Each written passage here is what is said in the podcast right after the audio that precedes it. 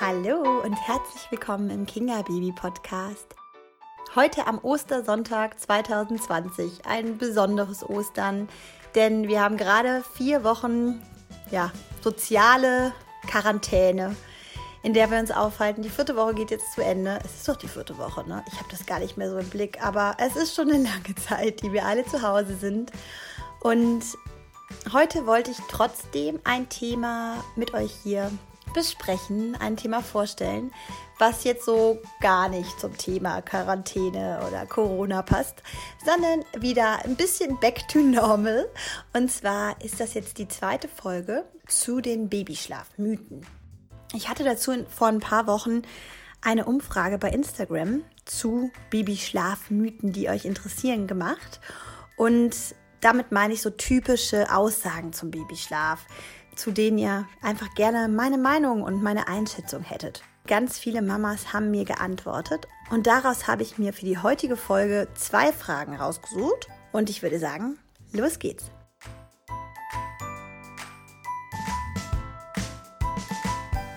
Was hat es mit Mythos Nummer 1 der heutigen Podcast-Folge auf sich, die da wäre? Power ihn nochmal so richtig aus, dann schläft er noch schneller ein. Und die Mama aus der Community hat geschrieben, das Baby zeigt bereits 1000 Müdigkeitsanzeichen. Also, es ist so eine typische Aussage, die ihr bestimmt schon mal gehört habt, von wegen, wenn dein Baby so richtig erschöpft ist, dann schläft es richtig gut und schnell ein.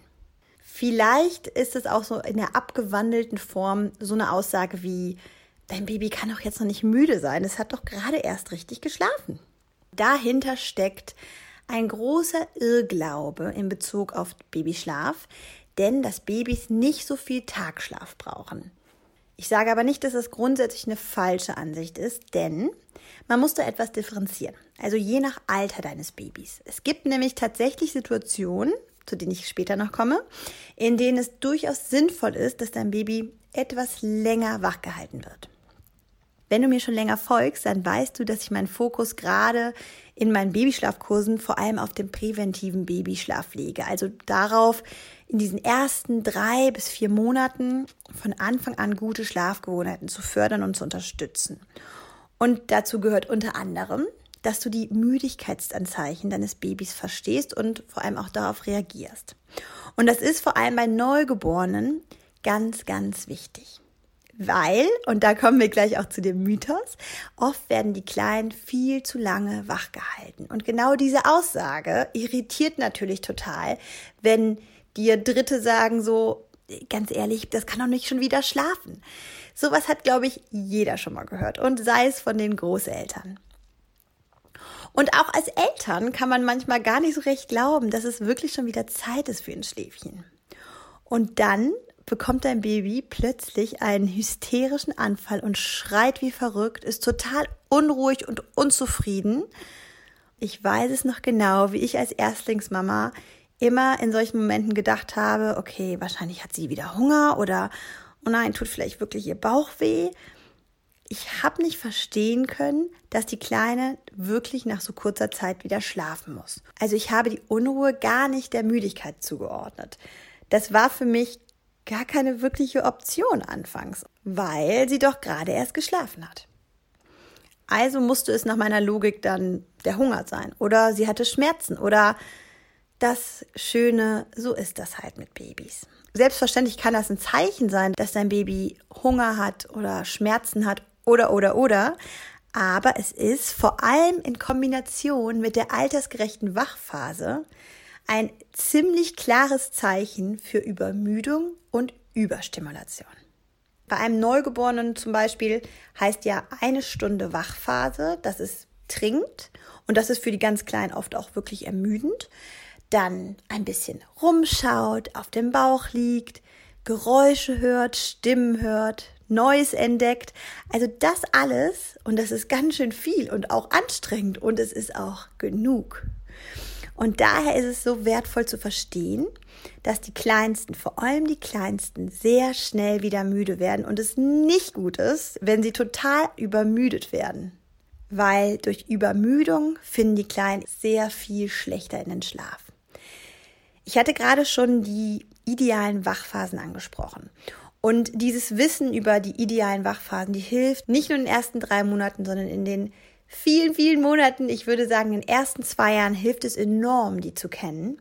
Und damit du eine Idee bekommst, wie die ideale Wachphase für dein Kind, je nach Alter deines Kindes ist, habe ich auf meiner Webseite www.kingababy.de unter der Rubrik für dich einen kleinen Überblick geschaffen.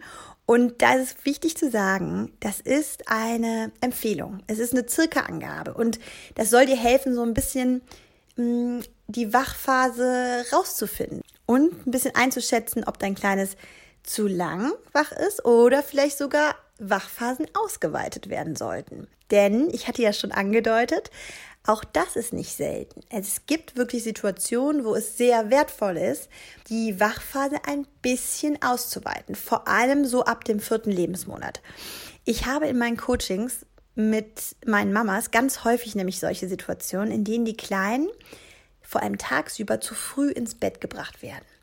Und ganz ehrlich, ich kann das sehr, sehr gut nachvollziehen, denn wenn es gut klappt, wenn man die richtige Wachphasenlänge, wenn man sich eingependelt hat, wenn das einfach so ein richtig guter Rhythmus geworden ist und die Kleinen gut in den Schlaf finden, genau dann will man ja so gar nichts verändern. Und genau in solchen Momenten kommt es ganz häufig dazu, dass sich wieder alles verändert. Also so richtig Mama sein, wie es leibt und lebt. Wir haben ja ständig die Entwicklung unserer Kleinen im Blick und überlegen neue Spielideen, gucken, dass sie dem Alter entsprechend gut ausgelastet sind und, und, und.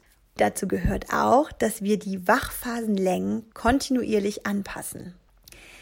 Das Leben mit Kindern ist ja voller Veränderung und da darf, da da soll, ja, da, da muss man einfach mitgehen. Und das bezieht sich auch auf die Wachphasen. Wenn dein Kleines also mit, sagen wir, acht Monaten nicht länger als zweieinhalb Stunden zwischen seinen Schläfchen am Tag wach ist, dann ist das einfach zu wenig Wachphase für das Alter.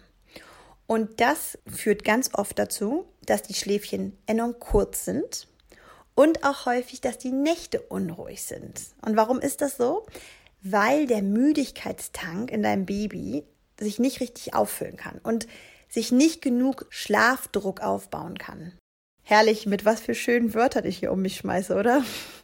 Also mit Müdigkeitstank und Schlafdruck will ich sagen, dass es wichtig ist, die ideale altersgerechte Wachphasenlänge im Hinterkopf zu haben, damit sich genug Müdigkeit im Körper deines Babys ansammeln kann. Und genug, und jetzt kommt nochmal das Wort aus der Schlafforschung, genug Schlafdruck aufgebaut hat hier bitte nicht von jetzt auf gleich das schnell versuchen umzusetzen, vor allem in so einem Übergang. Also wenn dein Baby jetzt zum Beispiel mit acht Monaten so nur zweieinhalb Stunden am Tag zwischen den Schläfchen wach ist, dann geht es nicht darum, jetzt sofort auf die richtige Wachphasenlänge von circa drei Stunden zu kommen, sondern das wirklich peu à peu in kleinen Schritten.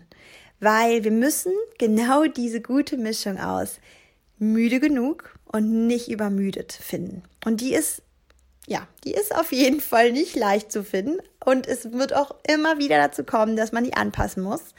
Aber genau das ist ja auch dieser wunderschöne Thrill des Mama-Seins. Und glaub mir, du bist damit nicht allein. Alle dürfen mit dem Mama werden ganz schnell verstehen, dass eins mit Kindern sicher ist, nämlich, dass sich alles immer wieder ändert. Und das bezieht sich auch auf die Wachphasenlänge. Daher jetzt nochmal zusammenfassend zu, diesem, zu dieser ersten Frage. Power dein Baby nochmal so richtig aus, dann schläft es schneller ein. Das ist sehr abhängig vom Alter deines Babys. In den ersten, sagen wir mal, drei bis vier Monaten ist das eher nicht der Fall. Da ist es sehr wichtig, auf ganz stark auf Müdigkeitsanzeichen zu achten und vor allem da auch diese relativ kurzen Wachphasen im Blick zu haben. Ab dem circa vierten Monat ist es wichtig, diese Wachphasen kontinuierlich zu verlängern, damit dein Baby genug Müdigkeit aufbauen kann am Tag, um gute Schläfchen zu schlafen und genug Schlafdruck aufgebaut wird. Kommen wir nun zu Mythos Nummer zwei, der mir aus meiner Instagram-Community geschrieben wurde.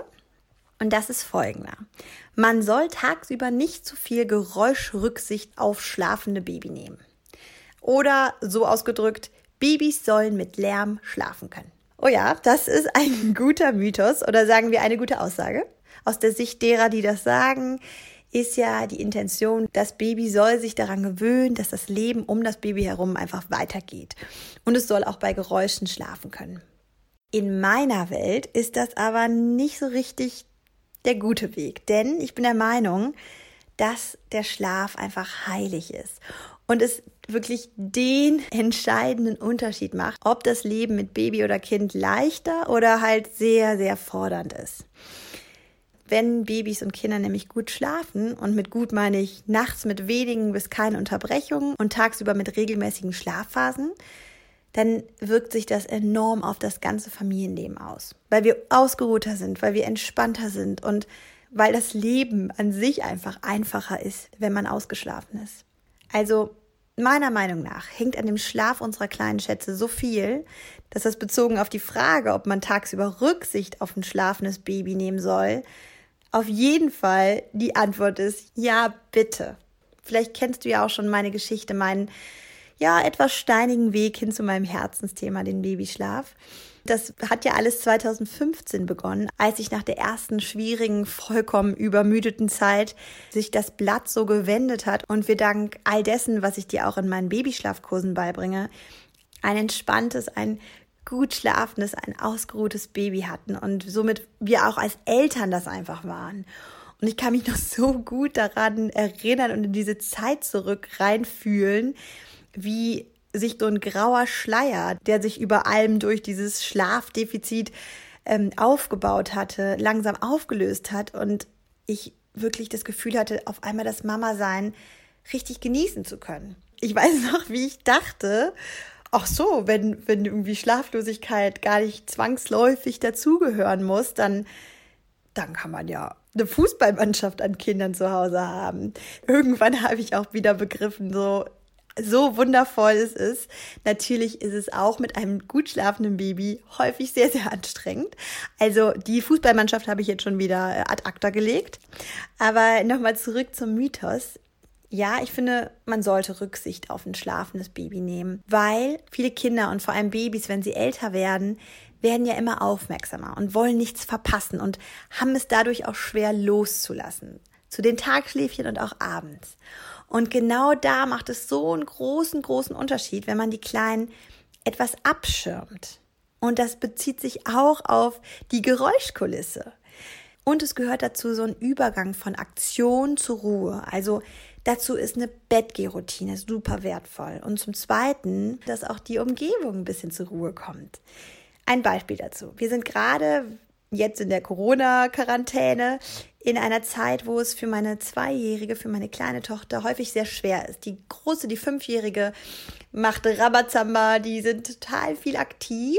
Und dann so in der Mittagszeit, wenn sie eigentlich ihren Mittagsschlaf braucht, kommt sie häufig schwer zur Ruhe, weil sie einfach total gepusht wurde durch die Große und tausendmal lieber weiterspielen würde.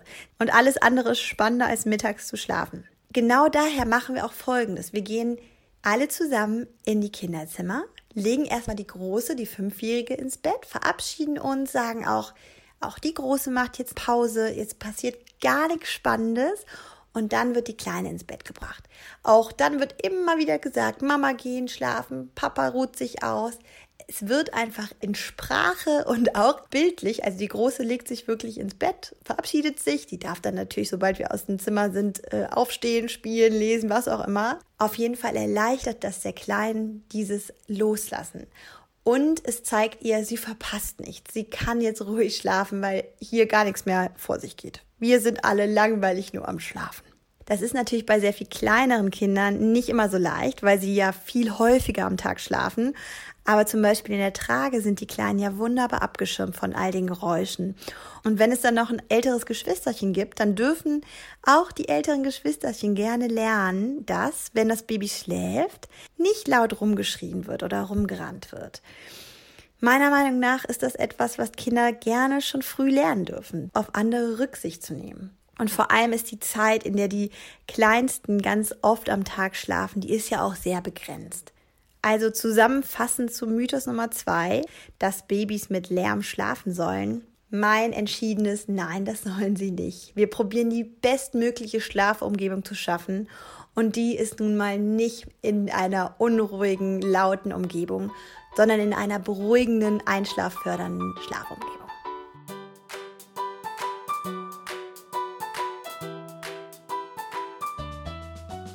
So, ihr Lieben, jetzt muss ich auch wieder weg, denn ich nehme diese Folge gerade in besagter Mittagspause in der Corona-Zeit auf und die Mädels sind gleich wieder bereit für das Nachmittagsprogramm. Insofern musste das jetzt schnell gehen. Aber in vier Wochen geht es dann weiter mit einer Podcast-Folge zu weiteren zwei Babyschlafmythen.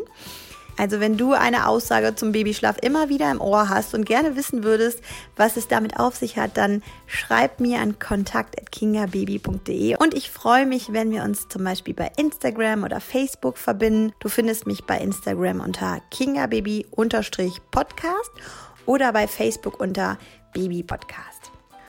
Und neben Instagram, wo ich vor allem in den Stories dich mitnehme in meinen Alltag als Schlafberaterin mit zwei kleinen Kindern, gibt es auch meinen Newsletter, in dem es alle zwei bis drei Wochen Neuigkeiten von Kinga Baby gibt. Und vor allem bekommst du im Newsletter ganz exklusive Behind-the-Scenes-Einblicke, also was im Hintergrund vor sich geht und an welchen spannenden Projekten ich arbeite. Der Kinga Baby Newsletter ist sozusagen meine VIP-Liste, also meine Very Important Persons Liste. Und ich freue mich, wenn du auch dabei bist. Ein ganz spannendes und ganz neues Projekt möchte ich auch kurz hier vorstellen. Und zwar kannst du dich ab Mai 2020 bei mir zur Babyschlafberaterin ausbilden lassen. Alle Infos dazu gibt es im Newsletter oder wenn du mich persönlich anschreibst. Ich freue mich drauf. Und jetzt sage ich bis in zwei Wochen. Pass auf dich auf, bleib gesund und bis bald.